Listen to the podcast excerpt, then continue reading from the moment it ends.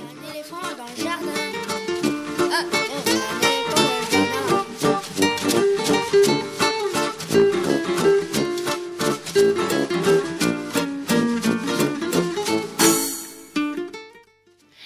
Bonjour, Véronique Soulet au micro pour l'actualité culturelle des enfants, petits et grands, en Ile-de-France. Pour commencer, cette émission Les Petits Papiers, la revue de presse d'Estelle Laurentin. Bonjour Estelle. Bonjour Véronique, comment ça, va? Ça va, ça va, il fait froid encore. Ce sera à toi dans quelques instants. Tom Ungerer, l'auteur-illustrateur des Trois Brigands, Le Géant de Zeralda et autres albums qui ont fait grandir plusieurs générations d'enfants est mort ce week-end à l'âge de 88 ans. Petit hommage à cet artiste hors du commun avec la diffusion de sa rencontre avec Claude Ponty filmée par l'école des loisirs en septembre dernier. Ce sera à 10h50. Dark Circus, le superbe spectacle de la compagnie Stéréoptique, est à voir au nouveau théâtre de Montreuil jusqu'à dimanche, à ne pas rater si vous le pouvez. Rencontre avec euh, Romain Bermond, l'un des deux compères de la compagnie, et ce sera un peu, ça sera après 11h ou un peu après 11h. Le festival Image par Image, consacré au cinéma d'animation sur tout le Val d'Oise, entame sa 19e édition dans deux jours, le 15 février jusqu'au 10 mars. Coup de projecteur avec son directeur, qui est aussi l'un des chroniqueurs de cette émission, Yves Bouvret. Ce sera peu après 11h30. Et ce matin, pas de lecture par Lionel Chenaille. On le retrouvera donc la semaine prochaine. Et puis des infos sur les spectacles, les CD, les livres pour les enfants qui viennent de paraître. Bienvenue dans notre jardin. Vous écoutez Ali FM et nous sommes, et nous sommes ensemble jusqu'à midi. C'est Mathieu Dolphus, Auguste Robin et Yacine Hamoud qui assurent la mise en onde de cette émission. Merci à tous les trois. L'adresse de la radio 42 rue de Montreuil dans le 11e. Le téléphone 01 40 24 29 29, le site aligrefm.org et le mail éléphant at aligrefm.org.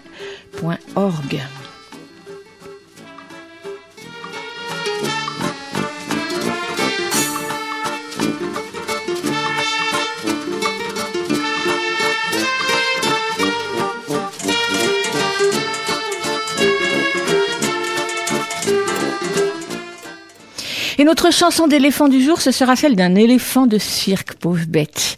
Pour un petit clin d'œil à Dark Circus, le spectacle que nous évoquerons tout à l'heure, mais lequel, en revanche, lui, n'a pas d'éléphant à son programme. J'espère que vous suivez. Donc on écoute France Gall chanter les éléphants, et cet enregistrement date de 1970. Le cirque a monté son chapiteau de rêve pour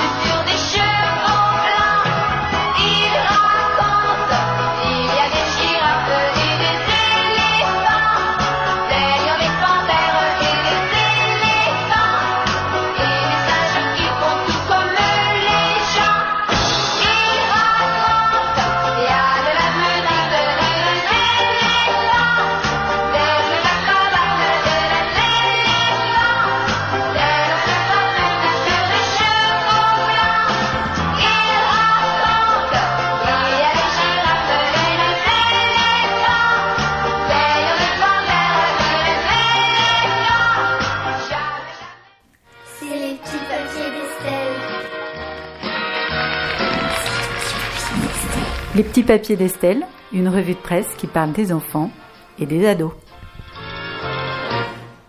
Aïe aïe aïe France Gall, qu'est-ce qui t'a pris Véronique Je suis dans le vieux en ce moment, j'arrive pas à trouver des éléphants modernes. Euh, Envoyez-nous des idées de chansons d'éléphants sur Facebook s'il vous plaît.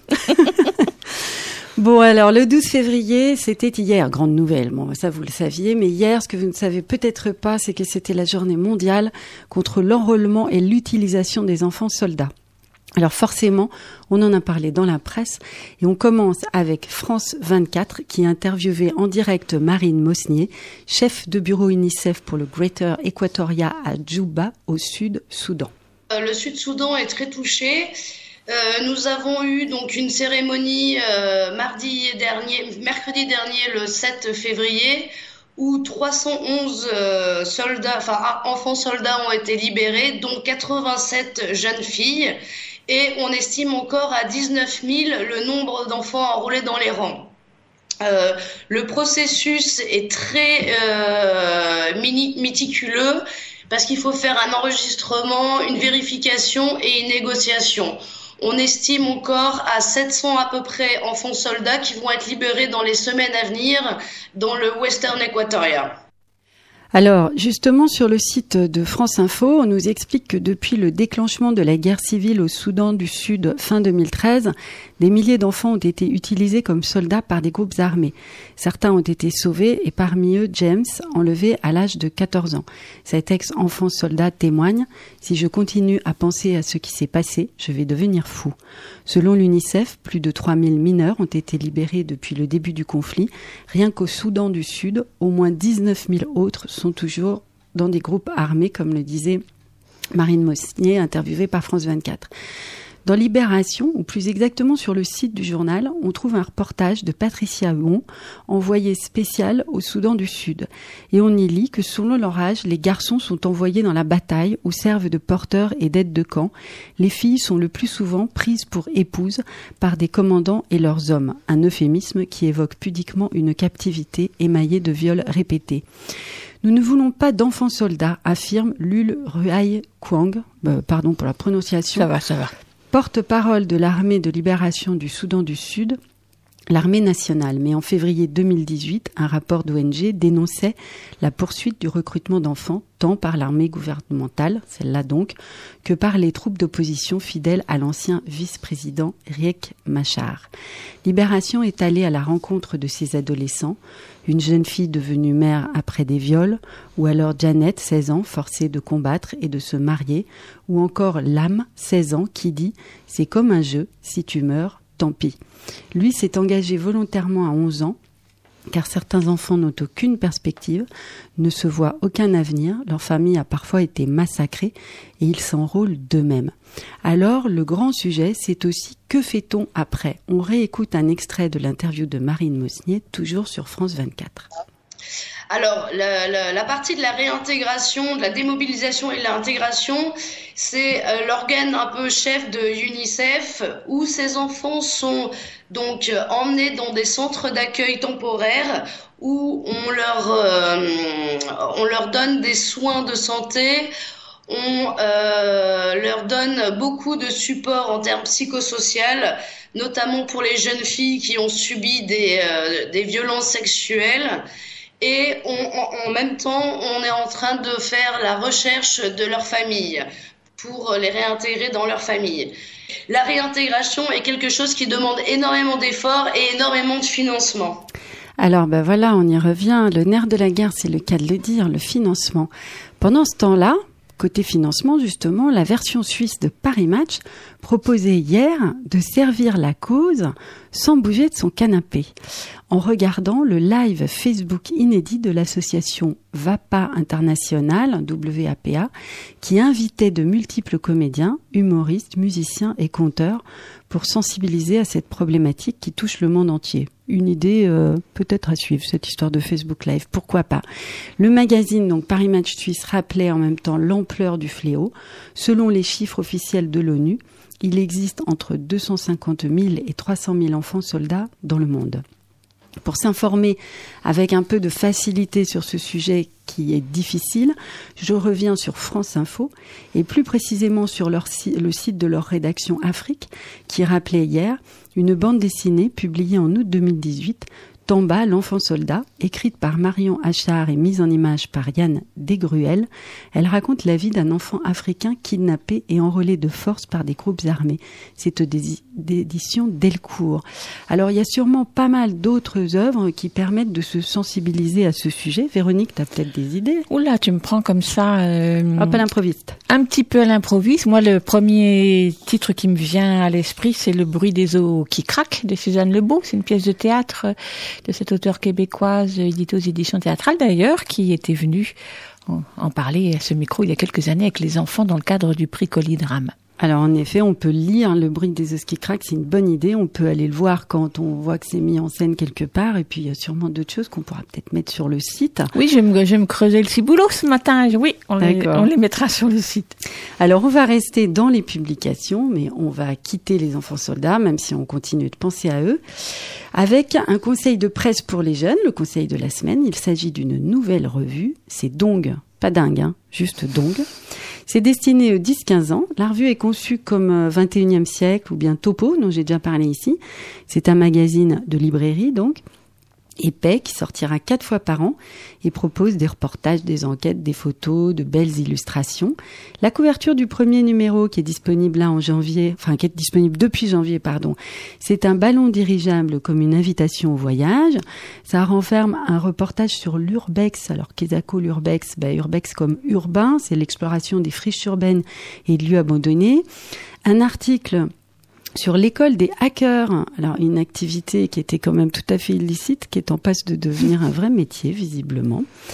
Et puis euh, une rubrique spéciale qui moi a attiré mon attention et qui dévoile un peu de la correspondance entre des adolescents ailleurs dans le monde. Donc dans ce premier numéro, c'est Anaïs en France et Mimi en Chine qui se sont écrits pour faire connaissance à plus de 8000 kilomètres de distance. Alors Dong, c'est donc attention euh, aux lettres, aux phonèmes. Donc c'est donc 12 euros l'exemplaire pour 64 pages de lecture et c'est publié par les éditions Actes Sud Junior. On va se quitter avec Nyaruak. Alors euh, on revient au Sud-Soudan quand même. C'est une chanteuse originaire de ce pays qui vit dans un camp de réfugiés au Kenya. Elle a fui la guerre civile, elle a connu le pire et s'accroche à la vie en chantant pour inspirer les femmes du Soudan du Sud et d'ailleurs. Alors on s'inspire, on s'inspire et on inspire en écoutant Nyaruak et sa chanson Kat Kuak. Merci.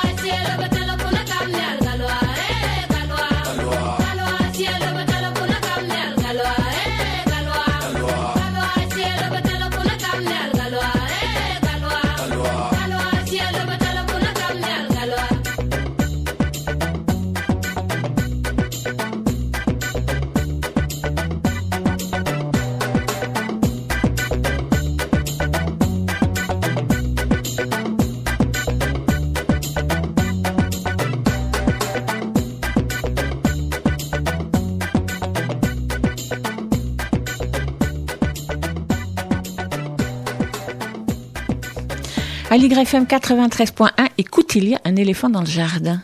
Thomas Ungerer, l'auteur et illustrateur des Trois Brigands, du Géant Zeralda, Jean de la Lune, Crictor, La Grosse Bête de Monsieur Racine ou encore Pas de baiser pour maman et bien d'autres albums, est décédé samedi dernier à l'âge de 88 ans alors qu'il était encore en pleine création de nouveaux livres.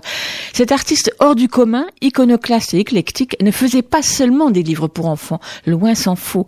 Affichiste, créateur de jouets, collectionneur, dessinateur publicitaire ou de dessins érotiques, Tom Ungerer ne voulait surtout pas ménager les enfants dans ses livres, voire même, il avouait vouloir les traumatiser. Mais en réalité, ces albums font surtout grande confiance aux enfants pour puiser en eux l'énergie nécessaire à vaincre les peurs. Il est connu internationalement, il a vécu aux États-Unis, en Irlande, et Strasbourg, sa ville natale, lui a consacré un musée depuis plusieurs années. Depuis samedi, les hommages pleuvent sur les réseaux sociaux et sur le net et rappellent son parcours et son œuvre. Sur les radios, en particulier du service public, vous pourrez écouter de nombreux entretiens avec lui. Et moi, ce matin, j'ai plutôt choisi de vous faire entendre quelques extraits de sa rencontre avec un autre grand du livre pour enfants, Claude Ponty, organisé et filmé par l'école des loisirs, qui est leur éditeur à tous les deux. C'était en septembre dernier, dans une brasserie strasbourgeoise. Nathalie Brisac mène la rencontre, elle est réalisée par Guillaume Ledin, et vous allez bien vite reconnaître l'accent alsacien de Tommy Ungerer derrière les bruits de verre et d'assiettes. Micro. Je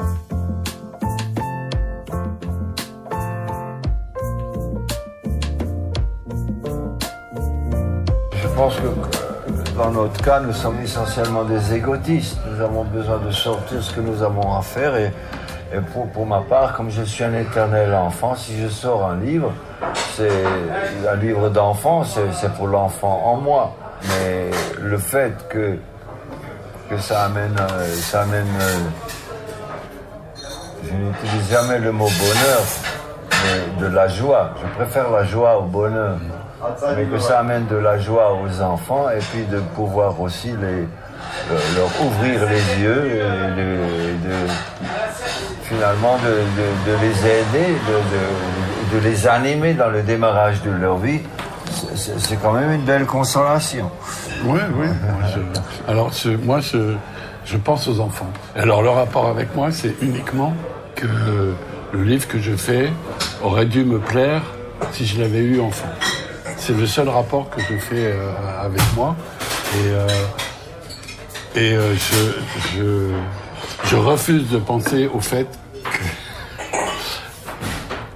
Je sais qu'il y a des enfants à qui ça fait du bien parce que je reçois des lettres.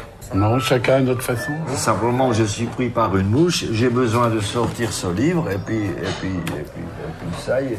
Non, moi c'est pareil. euh, si- S'il y a une idée, il faut le faire. Mais toi, tu fais, tu- fais de, tu, tu ne fais que du livre d'enfant ou tu fais de, tu fais d'autres choses Non, également non, j'ai des, j'ai des livres pour, j'ai des livres jeunesse, j'ai des livres vieillesse, Oui, oui, des non, parce que pour moi, le livre d'enfant, c'est un à côté. C'est un à côté. C'est plutôt une distraction, quoi, en fin de compte. Mais vous Alors. avez beaucoup de points communs d'ailleurs parce que vous avez créé pour les enfants mais aussi pour les adultes, pas que des livres, des sculptures, enfin vous êtes des artistes complets. Vous avez énormément de points communs. Vous êtes nés à 120 km l'un de l'autre, tous les deux au mois de novembre. Euh, il y a les Vosges Vous qui ne sait pas. Vous avez tous les deux eu très très très peur quand vous étiez enfant. Vous avez même eu des enfances traumatisantes, tous les deux. C'est quand même un point commun. Vous n'avez pas froid aux yeux non plus, ni l'un ni l'autre. Jamais eu froid aux yeux, que ce soit des yeux bleus ou des yeux marrons. Pas froid aux yeux. Est-ce que vous vous connaissiez avant? Est-ce qu'il y avait un lien entre vous? Est-ce que vous aviez senti cette proximité dans vos livres ou pas du tout? Moi, j'ai connu euh, les livres de Tommy Ungerer à 20 ans, ou 22 par là. Et c'est-à-dire que quand j'ai fait des livres pour enfants, tard, et c'était un monde que je connaissais pas. Par contre, dans, dans ma bibliothèque, euh, il y avait deux livres de Tommy Ungerer, parce que comme le livre de Sendak, euh, et, comme euh, Little Nemo, ils sont sur la même étagère que, que les autres, que les grands écrivains, que la littérature classique. Je je faisais pas de séparation comme ça. Et, euh, et en fait, je crois que je continue à pas en faire. Je, je travaille pour les enfants comme comme pour les autres. J'entends bien que vous n'avez pas travaillé que pour les enfants, mais malgré tout, vous vous êtes beaucoup adressé à eux et à eux d'une façon particulière tous les deux, en ayant vraiment confiance dans les enfants. en étant libre, Ah en les rendant libres. Oui, mais c'est assez euh, particulier. Ça, pour, pour en re- revenir Ouais. tout à l'heure, quand on- je disais que on a souvent de la chance de ne pas en avoir, il faudrait quand même bien dire, quand je l'ai rencontré la première fois, il y a deux ans, la première question je lui ai- que je lui ai posée, c'est est-ce que tu es dyslexique? Dys, dyslexique, comment, je sais même pas comment ça C'est s'appelle. bon, ça marche, dyslexique, oui. dyslexique. Et il m'a dit oui. Et donc, je, je lui ai dit, voilà, ça explique tout.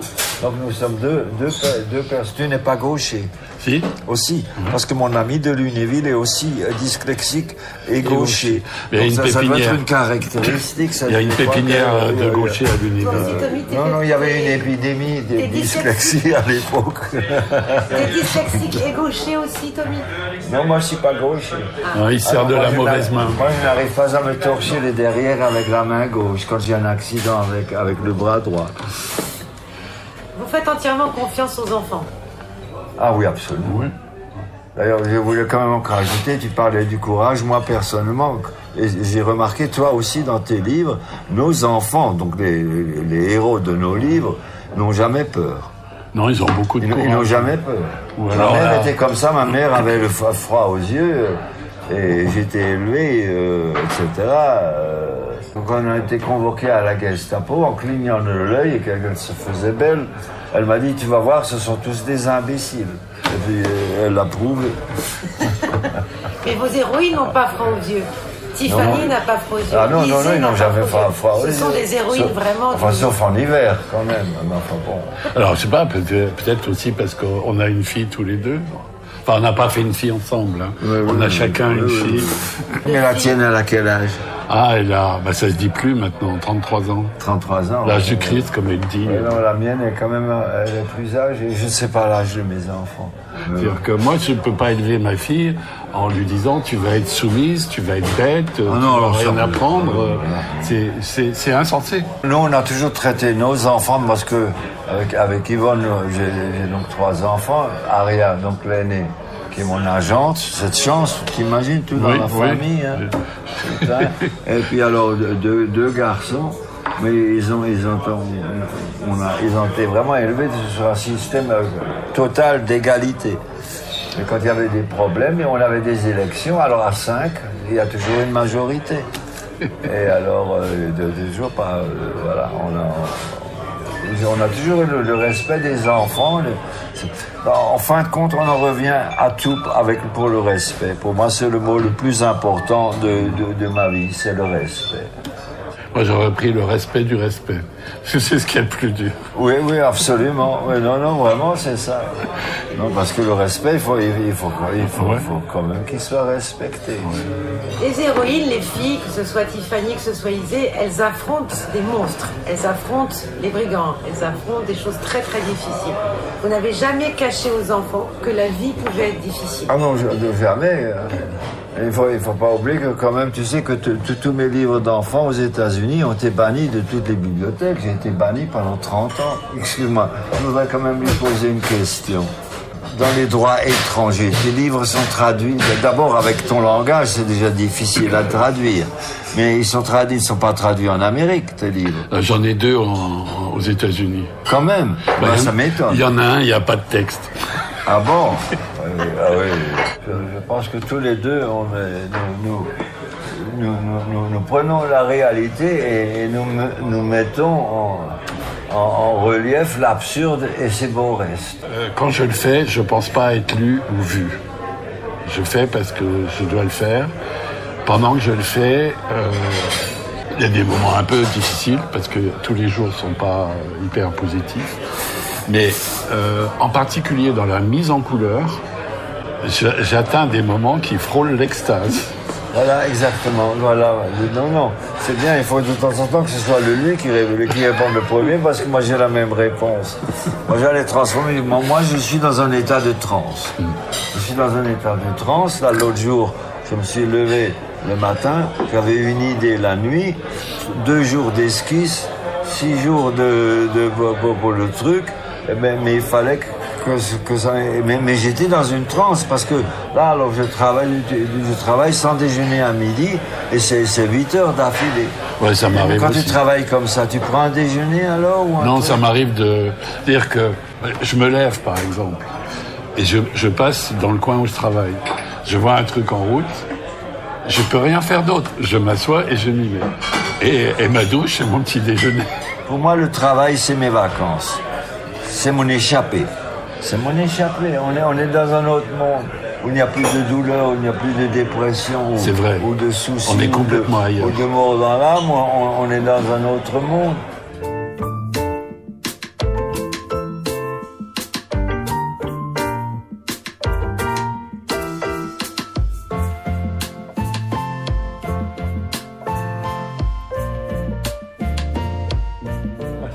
Mais euh, c'est vrai, euh, il, faut, il nous faut plus. Enfin, moi aussi, il me faut plus de temps.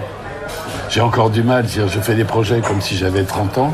Puis au bout d'un moment, je dis, j'y arrive pas, je vais pas aussi vite. euh, il faudrait que je sois plus intelligent quand je programme mes. Mais en même temps, je je- j'arrive pas à rien faire. Alors moi, j'ai un truc, c'est que euh, je peux pas faire ce que j'ai à faire. Donc je fais autre chose. Voilà. Ce que je fais autre chose devient quelque chose que j'ai à faire. Donc je fais autre chose. Voilà, ouais, c'est parfait. Ouais, écoute, merci mon vieux, parce que moi je, je passe de la sculpture. Je viens de faire une grande guillotine avec une, une- une Marie-Antoinette qui tient sa tête dans le panier. Enfin, etc. Tu vois ce que je veux dire? Alors, je passe. Sur mon bureau de travail, il y a un étau au bout. Et, et, euh, avec mes pinceaux, il y a mes outils.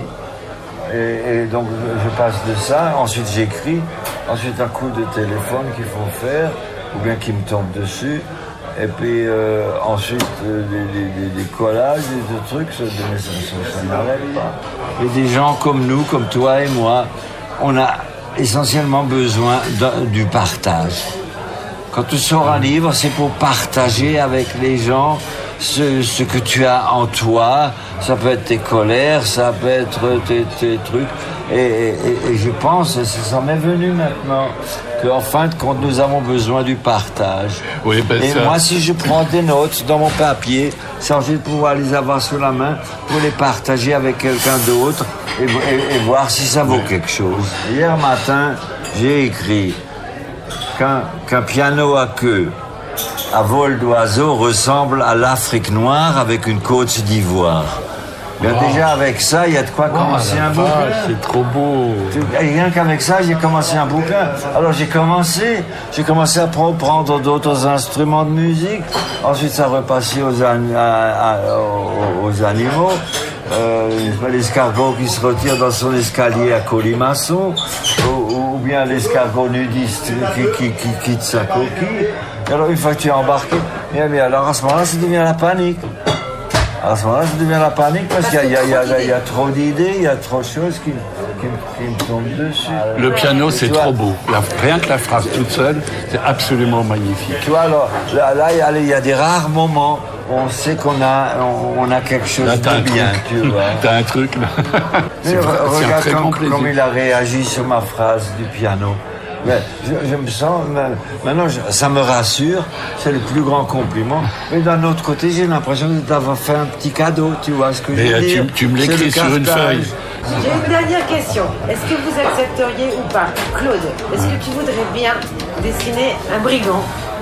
Et est-ce que Tommy, tu voudrais bien dessiner un poussin? Oh là là, un poussin, mais... J'ai j'ai des. Poussin, d'où vient ta fascination des poussins, dis-moi Et, les doubles, c'est que quand ma fille était petite, euh, vraiment bé- bé- bébé, et que je l'emmenais à la, à la garderie, euh, il y avait une- pièce spéciale avec euh, la moquette, des coussins, des édredons, tout ça, et et il y avait les enfants, ils étaient tous en, en, en grenouillère, tu sais, ces pyjamas où a- les pieds sont attachés. euh. Alors il y avait les bleus, les jaunes, les rouges, et puis euh, ils se grimpaient dessus, ils se bavaient dessus, ils se donnaient des claques, ils se faisaient des bisous. Et ça m'a rappelé les cajots euh, sur le marché où il y avait les poussins Ah bon, avant. ah oui.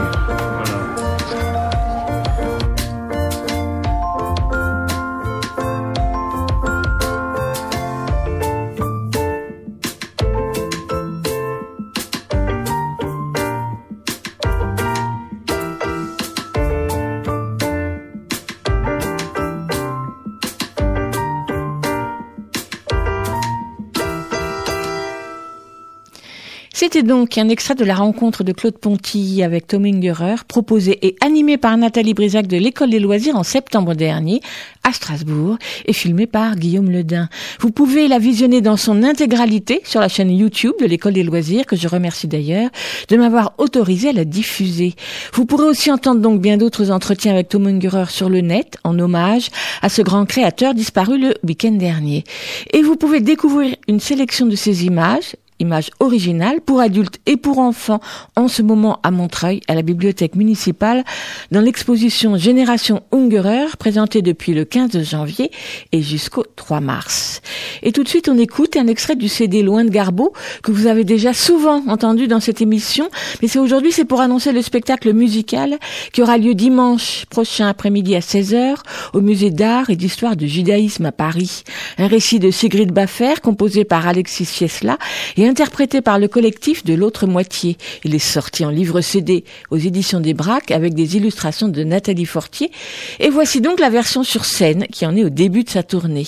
L'histoire, c'est celle de Darius et Greta, de jeunes mariés insouciants, forcés de quitter Garbeau, leur village et leur atelier de couture pour fuir la dictature montante avec leur bébé Milo. Vêtus d'un étrange manteau, Oncle Raskin les accompagne et il ne parle que grâce à sa contrebasse. Et on suit leur péripétie au fil du temps entre un petit coin d'Europe orientale et un Eldorado où tout reste à découvrir et à réinventer. Sur le CD, c'est raconté par Jean-Pierre Daroussin. Sur scène, c'est raconté par tous les musiciens et en particulier par la chanteuse Lisa Favre. Lisa Favre, pardon. Et c'est superbe. Les tarifs d'entrée sont de 4 à 8 euros et donc le mage, c'est au 71 rue du Temple à Paris.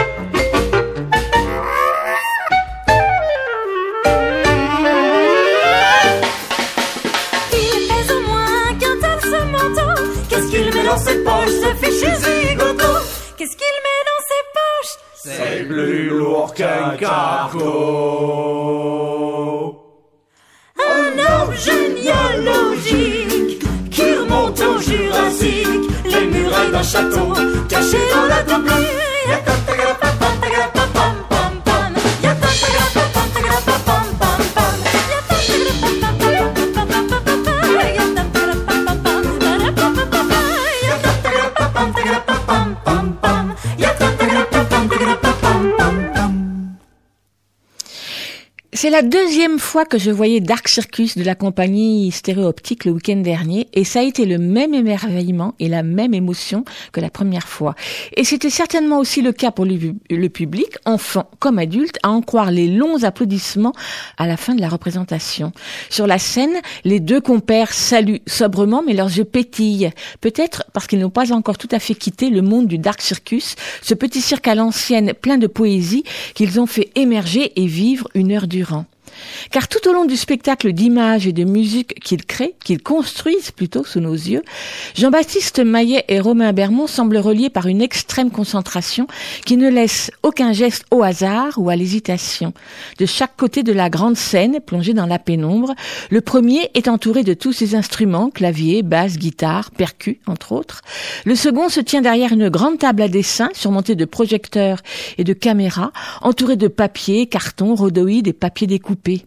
Armé de son pinceau, d'une raclette ou simplement de ses doigts, avec de l'encre, du sable ou des marionnettes en papier, il dessine à main levée les scènes en noir et blanc, y anime ses figurines en carton qui, projetées sur l'immense écran, s'offrent comme un superbe théâtre d'ombre.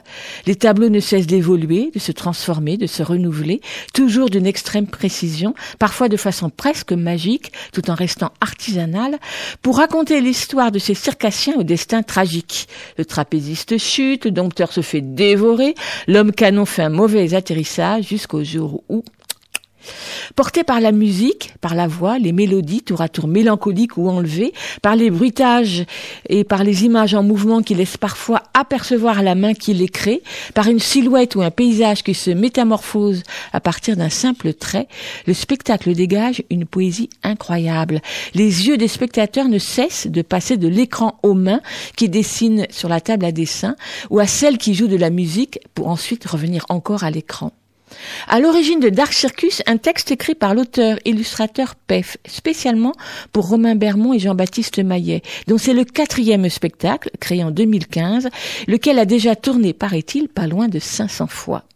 C'est à voir jusqu'à dimanche au Nouveau Théâtre de Montreuil, une aubaine, si vous pouvez y aller. Et c'est à l'issue de la représentation de dimanche que j'ai rencontré Romain Bermond, seul, car Jean-Baptiste Maillet, lui, avait dû filer très vite. Micro. Romain Bermond, bonsoir. Bonsoir. La représentation de Dark Circus vient de se terminer. Si j'ai bien compris, c'est la 500e représentation pour vous.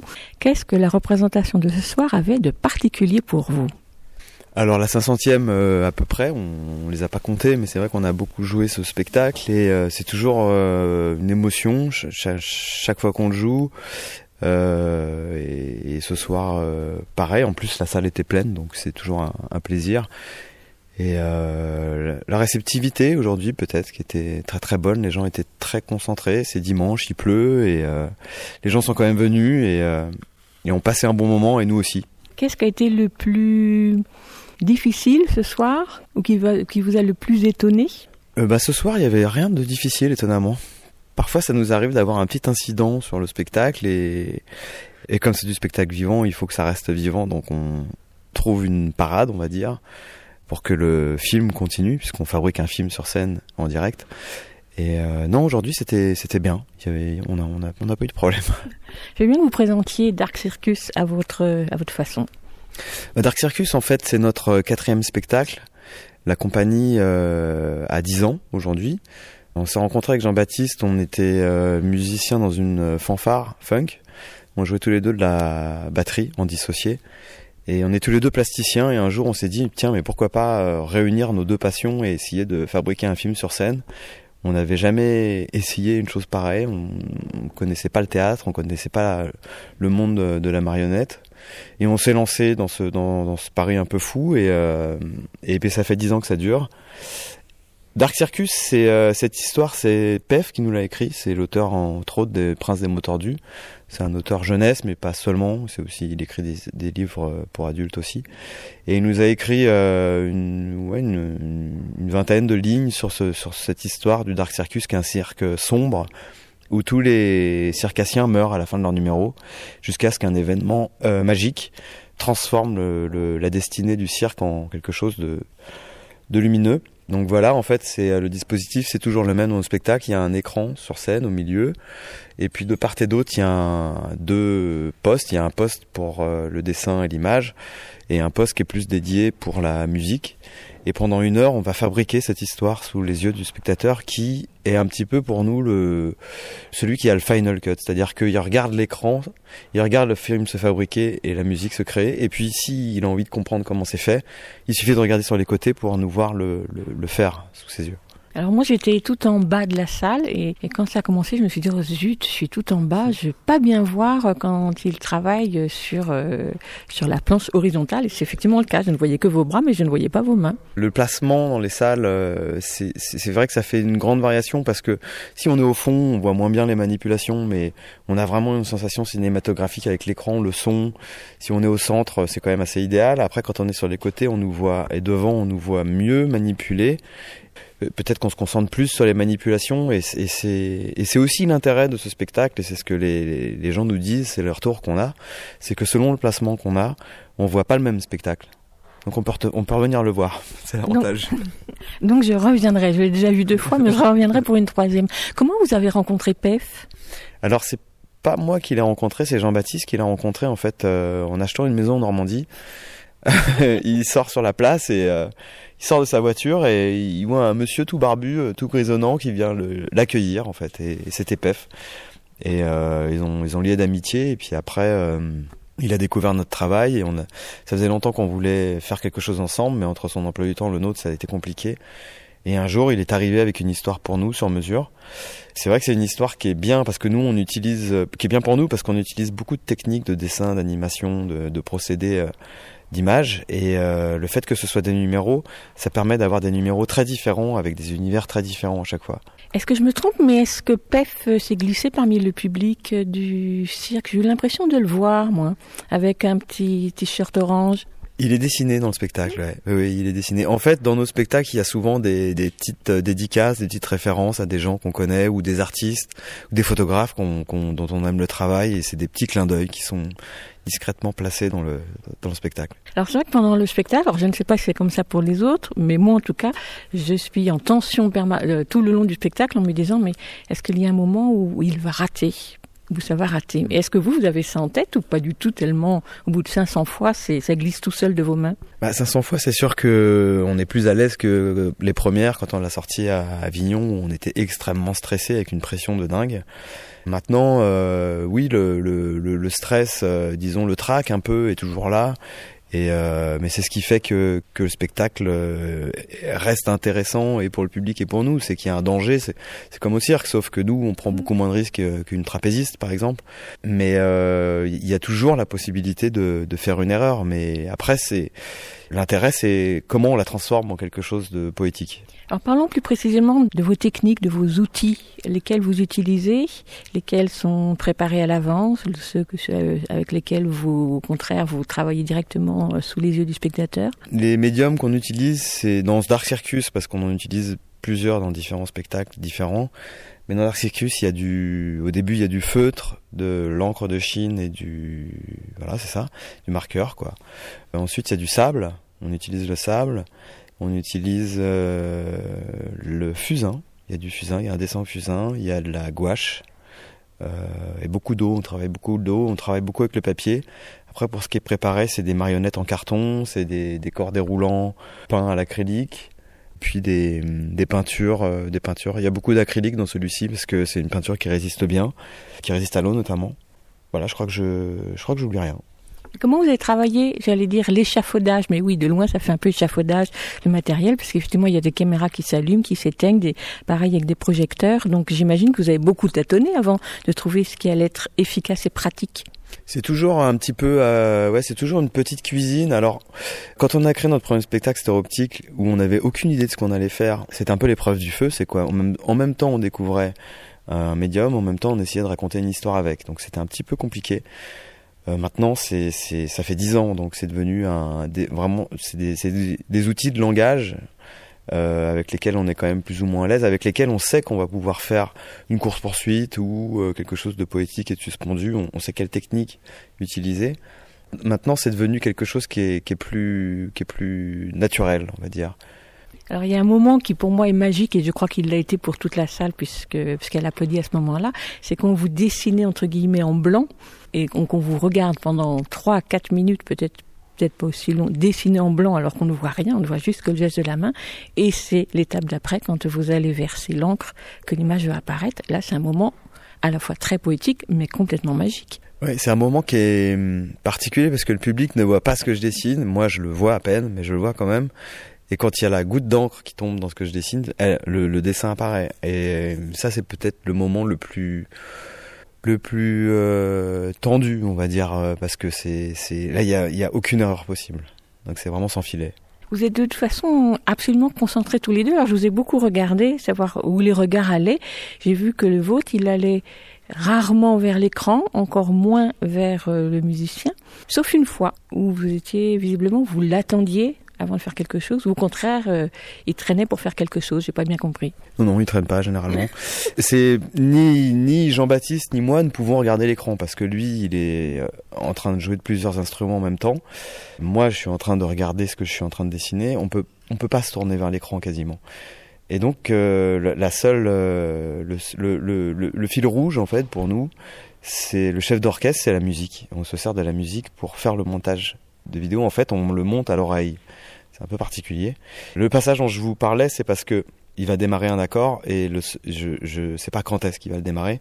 Et du coup, je regarde ses mains parce que quand ses mains sont en place sur l'accord, je sais qu'il va le jouer. Et c'est là que je, je manipule euh, l'image. Donc euh, là, vous disiez que c'était la musique qui orchestrait tout. Ça veut dire que la musique a été créée en fonction du temps qu'il vous faut pour composer l'image, ou c'est vous qui composez l'image en fonction de la musique qu'il a qu'il a créée? Ça, ça s'est passé au, au moment de la création du spectacle. C'est qu'on a travaillé sur des images. Des fois, on avait un thème et puis on est parti sur des images, mais la plupart du temps, quand même, on part de l'image.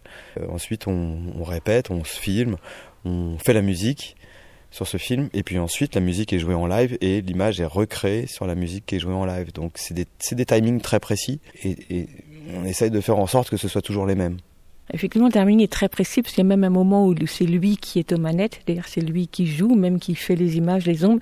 Et pendant ce temps-là, euh, moi je pensais même un moment, il fait son petit ménage, là vous avez votre balai, vous balayez la poussière, enfin le sable qui est tombé, vous préparez ce qui va suivre. En fait, c'est vraiment au millimètre près. Ouais, on n'a vraiment aucune seconde euh, de, de, de repos où euh, on, a, on a très peu de temps pour euh, justement rattraper une marionnette noire qui tombe dans le noir sur un sol noir, par exemple. C'est très très millimétré et donc euh, on, on est, c'est exactement ce que vous disiez, c'est-à-dire que le moment où on n'est pas en train de, de jouer à l'image, on est en train de préparer le plan d'après. J'ai bien que vous présentiez Jean-Baptiste Maillet et surtout tous les instruments qu'il euh, qu'il utilise, la musique aussi. Jean-Baptiste, il a commencé la musique euh, à 7 ans, comme moi le dessin à 7 ans. Il s'est jamais arrêté. Ensuite, il a fait des, il a eu des, des professeurs, il a fait des écoles du solfège. Euh, on va dire que la musique qu'il joue le plus, c'est euh, plutôt funk et jazz. C'est très inspiré de funk et jazz. Il y a, aussi quand même toute une dimension de, musique euh, de film en fait et de, musique très très expressive.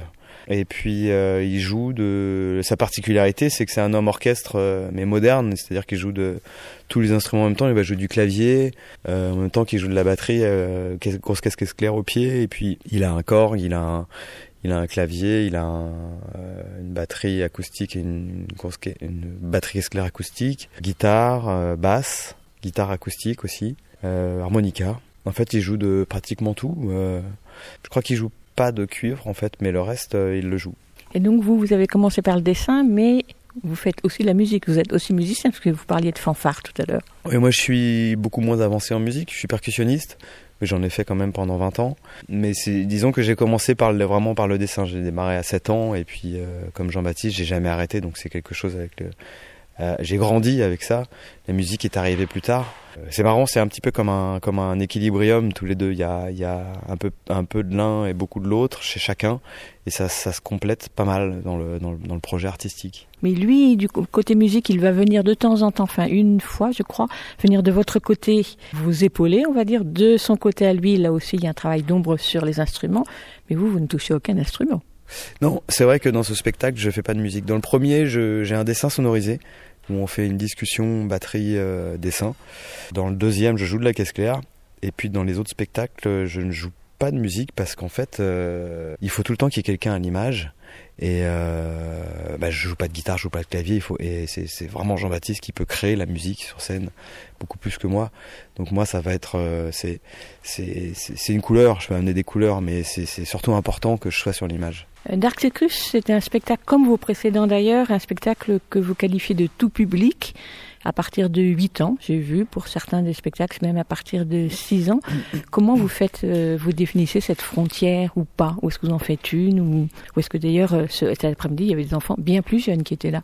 Alors nous, en fait, euh, quand on joue dans un lieu, on communique sur l'âge, c'est-à-dire qu'en dessous de 7 ans, on estime que le spectacle... euh, Enfin, en fait, c'est des écoles, quand on dit 7 ans, il peut y en avoir de 6, et à partir de 6... Enfin, en dessous de 7, euh, il y a des enfants qui ont peur, qui ont quand même, il y a quand même un lion qui mange un dompteur, il y a des, il y a des, en énorme, sur un écran énorme, donc c'est, il y, a, des enfants qui sont encore sensibles à cet âge-là, et nous, c'est pas du tout notre but d'effrayer les enfants, au contraire, même si le spectacle est drôle et on, on comprend bien que c'est du papier et qu'il n'y a pas, il y a pas de mort, c'est quand même impressionnant. Donc, euh, on a mis cette frontière d'âge. Après, euh, pour le tout public, c'est un peu différent parce que les parents viennent avec les enfants, donc ils sont ils sont en mesure de les, de les encadrer un petit peu, de les rassurer. Donc euh, nous, euh, on le destine au tout public parce que c'est une volonté de notre part de, de que les gens, quand ils viennent voir un spectacle, ils puissent y aller en famille, euh, que tout le monde y trouve quelque chose, un intérêt, et puisse euh, communiquer ensemble sur le spectacle après, pouvoir en parler. Et euh,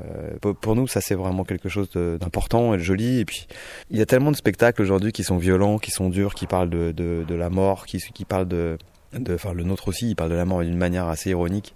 C'est pas évident d'arriver à faire un spectacle poétique de nos jours. Et, euh, et on est content de, de pouvoir proposer ça aux gens parce que ça fait une, une petite fenêtre, euh, une petite bouffée d'air. C'est ce, que- c'est ce que les gens nous disent quand ils ressortent. Ça, ils se sont émerveillés, ils sont retombés en enfance et ça leur fait du bien. Et nous, ça nous fait du bien aussi pouvoir faire ça. Et même par rapport aux enfants, c'est une gageure, je ne dirais pas, c'est peut-être pas le bon mot, mais de proposer des images qui soient en noir et blanc. Oui, alors après c'est c'est une esthétique aussi, donc euh, tout, tout- tout le long du spectacle, quasiment tout le long du spectacle, c'est du noir et blanc.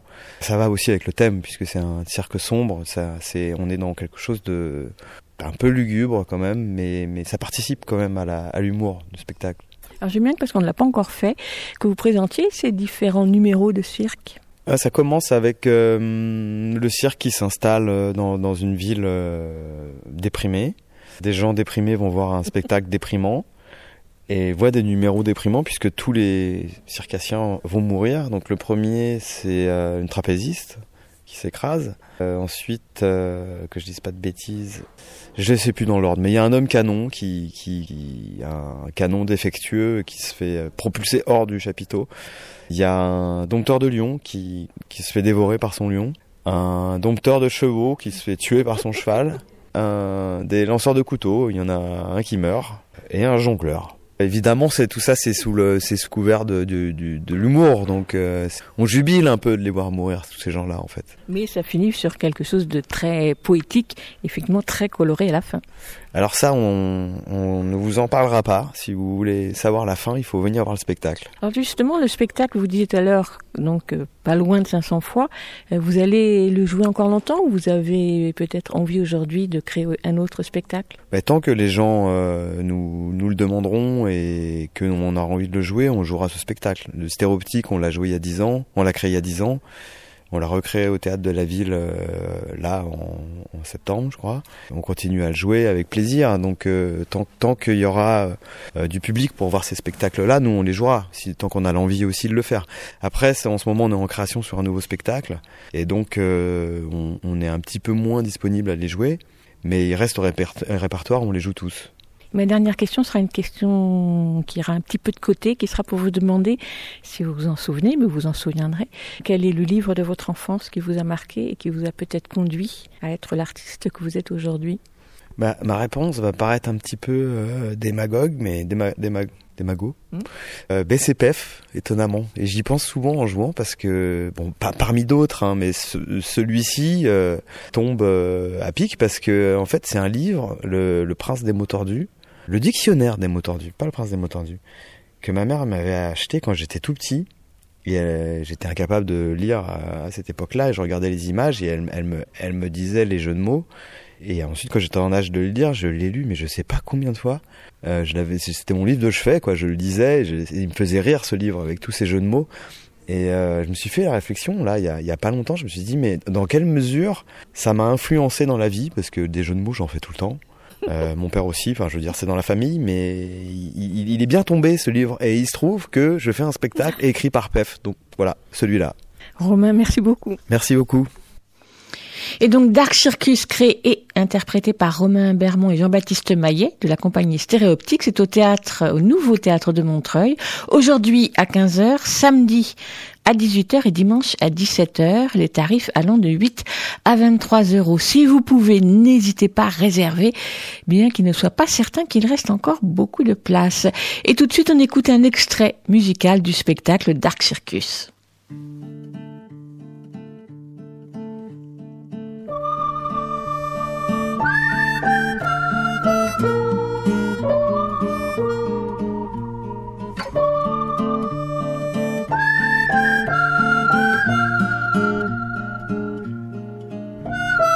Parmi les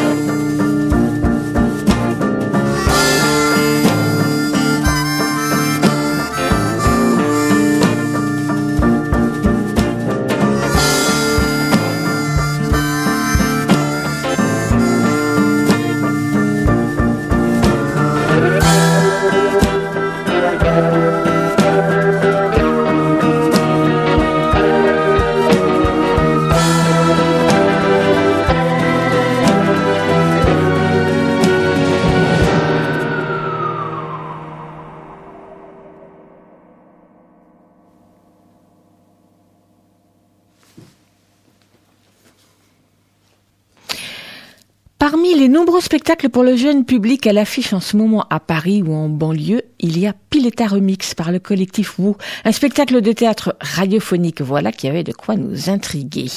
Sur scène, plongé dans une demi-pénombre, un studio d'enregistrement, micro, table de mixage, clavier et autres instruments, derrière lesquels ils sont cinq, pour raconter, sonoriser l'histoire de Pileta, une petite fille qui brave tous les dangers pour sauver sa grand-mère. Dans la salle, les enfants sont invités à poser un casque sur les oreilles, qui va leur permettre non seulement de s'enfermer dans une bulle sonore, comme dans un studio, mais surtout d'être plus attentifs aux sons qui se glissent directement dans leurs oreilles, à écouter l'histoire tout en observant sur scène comment s'élabore le conte musical, les bruitages, la musique. Les cinq acteurs, chanteurs, bruiteurs, mixeurs, électromusiciens donnent vie à 13 personnages pour un récit à la fois sombre et drôle qui se joue des peurs des enfants et du monde des grands. Un spectacle inventif et créatif à voir et à écouter dès 8 ans. Ce vendredi, à 20h30 à la salle des fêtes de Gentilly et puis dimanche 17 février donc dimanche prochain à 15h à la salle Jean Renoir à Bois-Colombes. Écoute, il y a un éléphant dans le jardin. eh. Autre spectacle à voir, Gus de Sébastien Barrier, qui est au Montfort depuis hier et jusqu'au 23 février à 19h30, du mardi au samedi, à voir avec les enfants à partir de 10 ans. Un spectacle que le comédien conteur à la langue bien pendue a conçu pour les enfants, mais auquel les adultes sont aussi largement conviés. Sur la scène recouverte de ballons noirs qu'il gonfle paisiblement en attendant que le public soit installé et qu'il crèvera tout au long du spectacle, Sébastien Barrier dresse le portrait et l'histoire de Gus, un chat, toujours sur le qui-vive et au coup de griffes vite lancé. Un chat un peu névrosé, un rien agressif. Tout ça dans un récit à la fois déjanté et poétique dans lequel Sébastien Barrier aborde de nombreuses thématiques. Entre le récit et la confidence, où l'impro n'est jamais loin, interpellant parfois directement les enfants pour les prendre à témoin, Sébastien Barrier balade son public avec beaucoup d'humour et pas mal d'autodérision. Rythmé par la batterie, la guitare ou même des chansons, par les images sur le grand écran, et également par des trouvailles techniques originales comme ce grand écran sur lequel le chat écrit à sa mère pour lui raconter ses malheurs, le spectacle Gus est à la fois joyeux et tendre avec juste ce qu'il faut de bazar.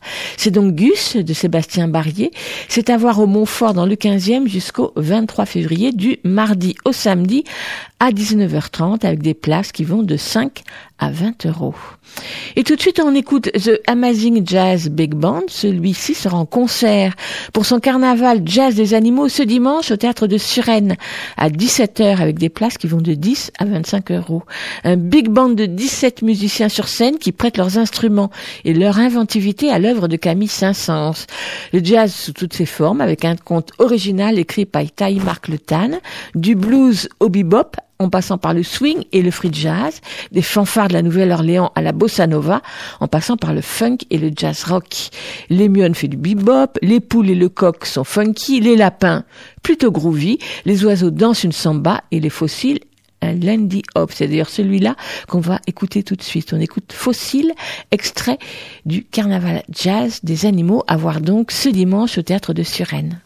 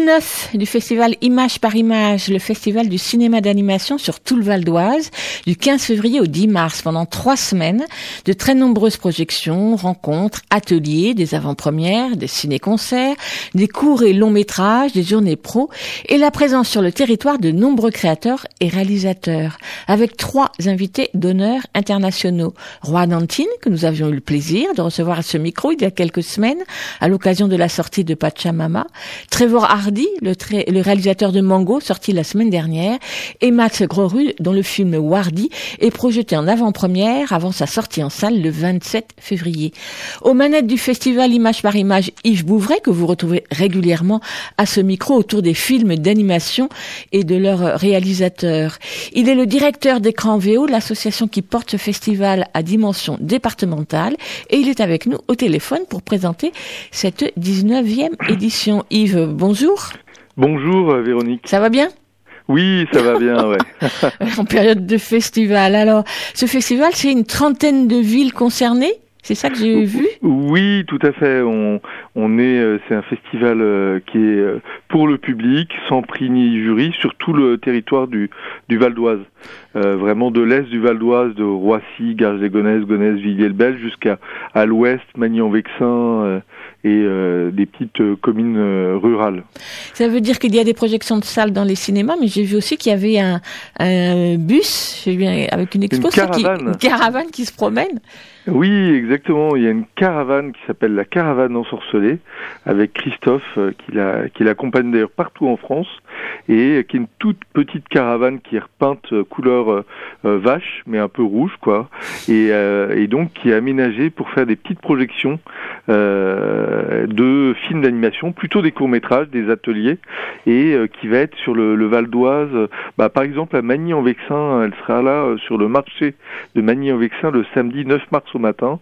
Elle sera sûrement là aussi à la clôture de Gonesse et dans des écoles du Vexin qui ont pas forcément accès au cinéma facilement parce qu'il faut prendre un car, que c'est cher, que c'est loin, que ça demande des efforts d'organisation. Et donc la, caravane sera à, Ravilliers, par exemple, à Char, qui sont des communes du, du, du Vexin. Voilà. Alors, le festival Image par Image, il s'adresse, mais peut-être que je trompe, mais j'ai l'impression qu'il s'adresse, en tout cas cette année, plus particulièrement aux enfants, non? Oui, voilà. Nous, on est vraiment un festival euh, familial, euh, ouvert au public, euh, euh, à l'intergénérationnel. Alors, c'est un terme un peu générique, mais c'est vraiment les parents, les grands-parents, les enfants, les petits-enfants. Et on est sur une très longue durée, hein, parce que on commence en fait dès maintenant, le 15 février. Au soir, on a l'ouverture à Daumont en jeune public à, à 20h avec des, des très beaux événements, des très beaux films et des belles rencontres.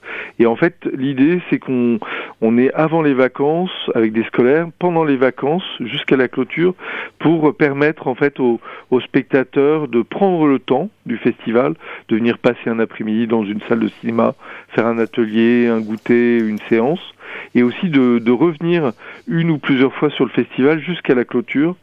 Euh, bah, où on fait des, des un concours de dessin, des restitutions, des petits films d'animation euh, qui auront été euh, euh, mis en place dans les différents ateliers des, des plus de 30 communes euh, euh, qui participent au, au festival. Ouais. Et vous le constatez vraiment que les enfants reviennent plusieurs fois avec euh, leurs parents ou d'autres amis de la famille? Oui, oui, oui. Ah ouais, on a vraiment des, des aficionados, comme on dit, du, du, du festival. Et euh, c'est, ça reste fragile, mais on voit que euh, il y a vraiment des, des familles qui suivent le festival. Et en fait, ce qui marche vraiment aussi très bien, c'est le, bah, le fait de, de venir passer une journée. Euh, bah voilà, on se pose. euh, Il y a des ateliers par enfant, il y a des ateliers anime ton doudou, euh, il y a des ateliers euh, fond vert, il y a des ateliers et on vient faire l'atelier et en fait nous on jumelle l'atelier avec une petite restitution sur un programme de court métrage du soit du festival sur le thème des animaux en folie cette année soit sur un autre euh, programme du festival. Et les, les, les spectateurs viennent et restent, prennent le temps euh, de se poser dans la salle et de s'installer. Et après on, on les voit revenir dans d'autres séances sur la même salle. Alors parfois ils ont commencé par une séance scolaire et ils viennent pendant les vacances euh, en famille, hein, évidemment, il y en a qui partent, mais il y en a énormément qui ne partent pas. Et aussi la clôture euh, bah, le samedi 9 mars euh, au Jacques Prévert à Gonesse l'après-midi et le dimanche 10 mars au Figuier Blanc à Argenteuil. C'est aussi un temps euh, bah, où il y a la remise des prix, des livres, des DVD, du concours de dessin sur le Mhm. thème des animaux. Et là, il y a beaucoup de familles qui viennent euh, bah, pour la remise des prix. On a une carte parcours du festival qui fait que si on a coché différentes cases du parcours du festival, d'avoir fait un atelier, d'avoir fait une projection rencontre, d'avoir vu une avant-première par exemple, bah il y a un petit cadeau euh, à la clôture. Et ça, ça fait que bah, l'idée c'est qu'on s'inscrit euh, sur le festival dans, dans la durée quoi. Souvent les festivals en fait euh, à peine ils sont commencés, ils sont déjà finis. Euh, voilà, et il suffit que bah voilà, euh, on soit tombé malade, euh, on se dit ah zut, euh, bon il faut que j'y retourne l'année prochaine, euh, je l'ai raté cette année. Et là, euh, le fait d'être vraiment sur une longue période, ça permet justement de pas rater le festival et, et euh, bah, aux familles de s'organiser pour savoir et choisir qu'est-ce qu'ils ont envie de voir, euh, qui ils ont envie de rencontrer. Euh, voilà, parce que c'est c'est ça, hein, le l'ADN comme on dit du festival, c'est la projection des films, la découverte des films. Et puis c'est les- l'échange, les échanges avec euh, avec les auteurs, avec les réalisateurs euh, qui accompagnent les Donc films. il y aura à peu près combien de réalisateurs qui seront là?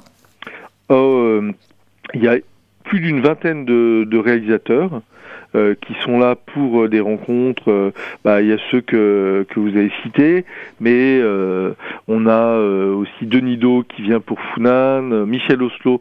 Lui, c'est presque déjà fini parce qu'il est déjà passé euh, sur le festival. Et- On aura Pierre Luc Grangeon.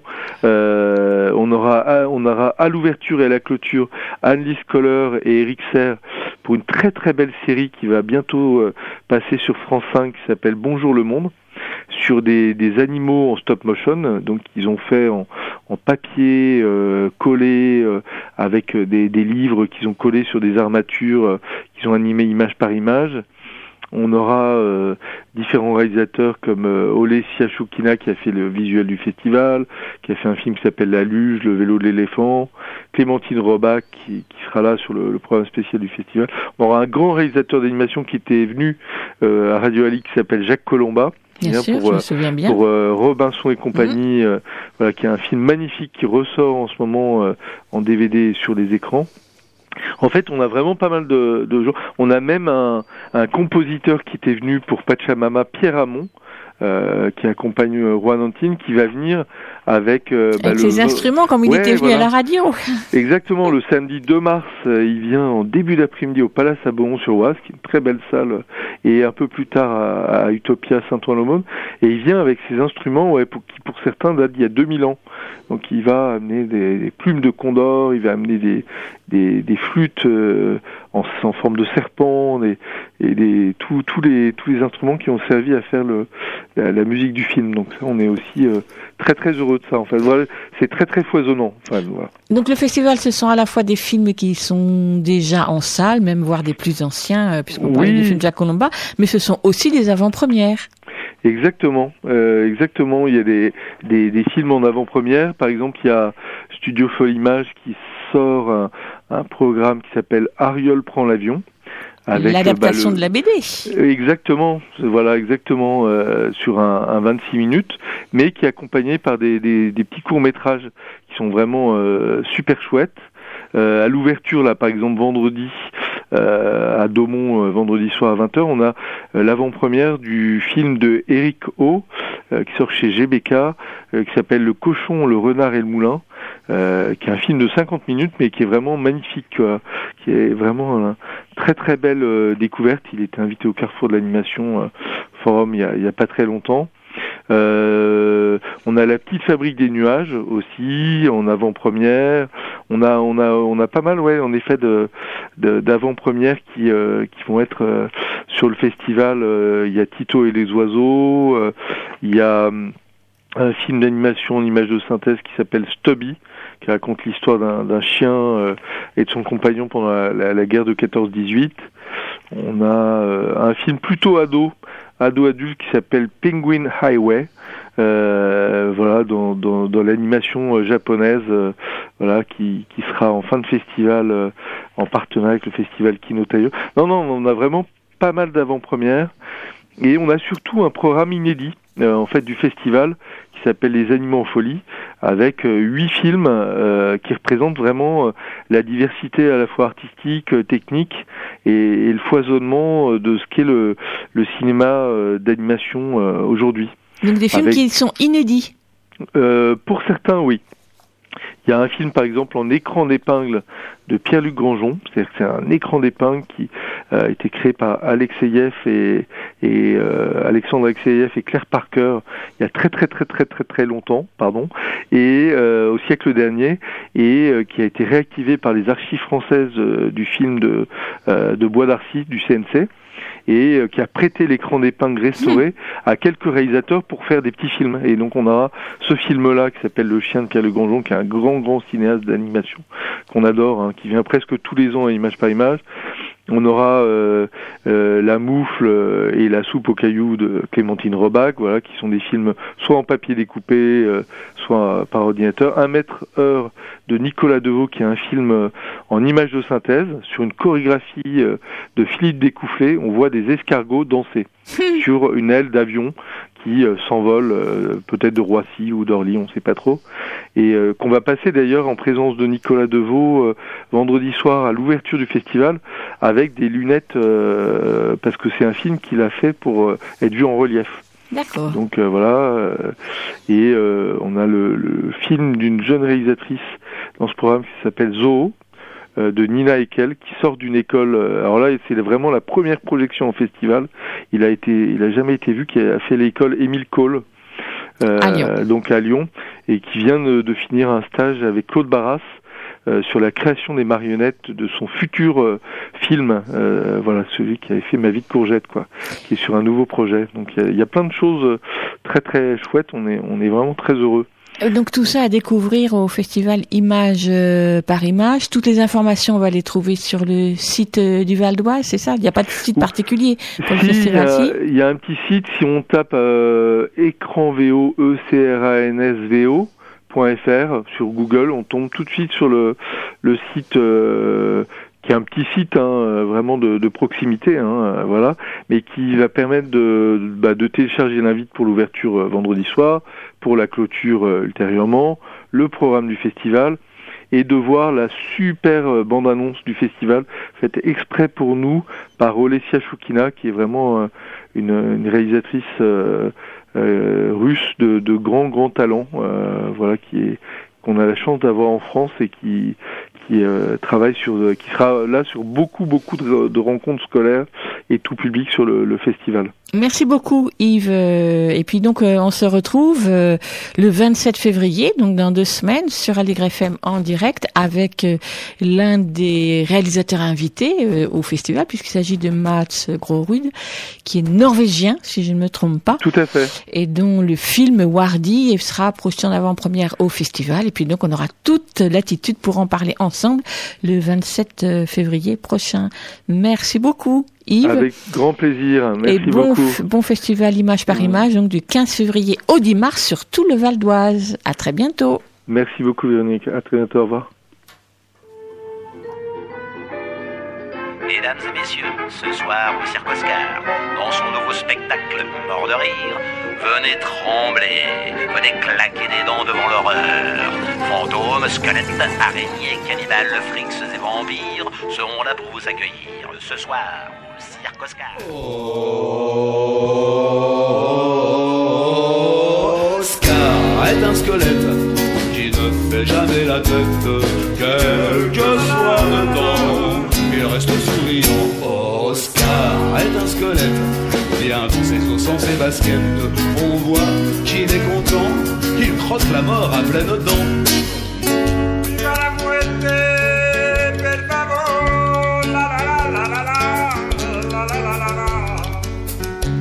Oscar est épanoui, loin des problèmes et des soucis.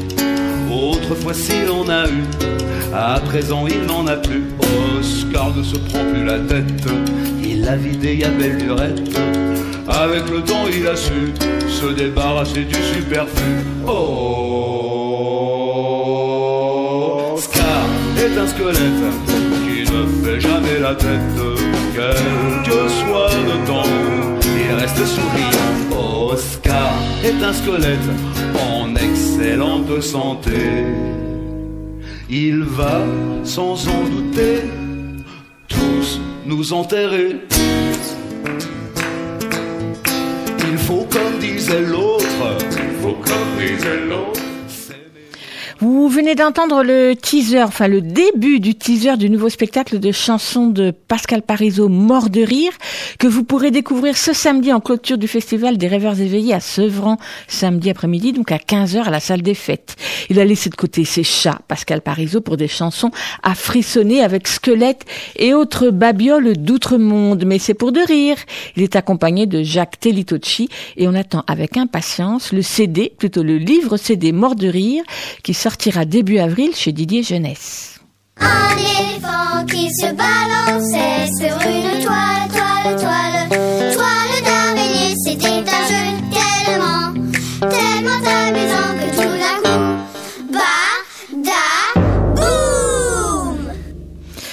éléphant dans les pages, c'est notre chronique autour des livres pour enfants dans lesquels un éléphant s'est glissé quelque part dans un coin de l'image, au détour d'une phrase, ou bien prenant majestueusement la pause. Ils sont nombreux, alors bien sûr, comme nous avons le choix, nous choisissons ceux qui nous ont particulièrement plu.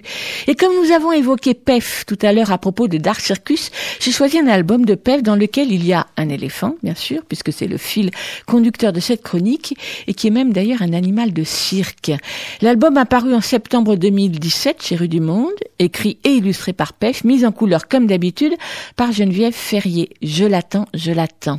Une fille ne cesse de répéter je l'attends tout en posant un tas de questions à son propos. À propos de qui? Eh bien, on ne le saura qu'à la dernière page. Et en l'attendant, en attendant, elle s'interroge. De quoi va-t-il parler? Vont-ils s'aimer? Va-t-il plaire aussi à ses parents? La fera-t-il rire, pleurer, réfléchir? Jusqu'au moment où il arrive enfin, depuis le bout de la rue, dans laquelle on aperçoit une librairie et une bibliothèque. Et oui, c'est un livre, celui que la petite fille attendait, son livre. Et la dernière page montre tout un tas de croquis où elle a le nez plongé dedans.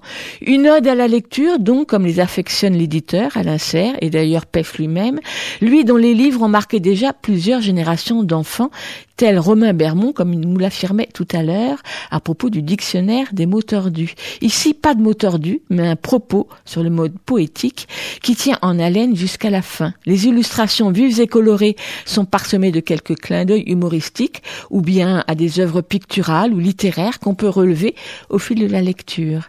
Avec ses deux couettes sur la tête et son grand sourire, cette amoureuse des livres et des histoires est prête à toutes les aventures livresques. Quant à l'éléphant, c'est celui qui la fera peut-être rire ou réfléchir quand il danse sur le chapiteau, plutôt sous le chapiteau du cirque, ou pleurer quand il est abattu par des chasseurs d'ivoire en pleine brousse. C'est donc Je l'attends, je l'attends par Geneviève Ferrier et Pef, ou plutôt par Pef et Ferrier, Ferrier, édité par Rue du Monde en septembre 2017, 36 pages, 16 euros, à lire à partir de 5 ans. Eh. Et nous terminons cette émission avec une comptine extraite de Mon petit oiseau d'or, Chant et jeux de nourrice, un disque édité par Nathan en 1983, conçu et réalisé par Anne Bustaret qui vient de disparaître. Anne Bustaret, c'est, c'était la spécialiste du disque pour enfants, que nous avions d'ailleurs reçu à ce micro il y a plusieurs années. Elle a notamment écrit des essais sur le folklore enfantin, sur l'écoute et l'éveil sonore et musical, tel L'oreille tendre, La mémoire enchantée. Elle a édité des albums et des CD chez Gallimard Jeunesse, euh, chez Nathan. Elle a longtemps été critique de disques à la Croix, au Monde, à France Musique, où on peut encore citer son ouvrage Plein feu sur la chanson jeune public dans la collection Passeurs d'histoire des éditions Didier Jeunesse. Alors, on écoute une des comptines qu'elle avait rassemblées dans ce CD Mon petit oiseau d'or, qui regroupe une cinquantaine de chansons de nourrices de comptines. On écoute une étrange comptine d'ailleurs. Tu m'as volé une bouteille de Pernod.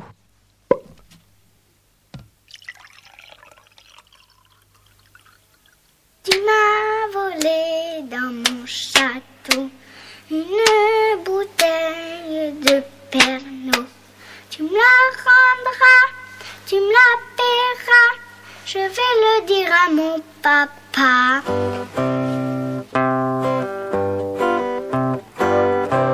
Tu m'as volé dans mon château une bouteille de Pernod. Tu me la rendras, tu me la je vais le dire à mon papa. Tu m'as volé dans mon château la bouteille de Pernod. Tu me tu me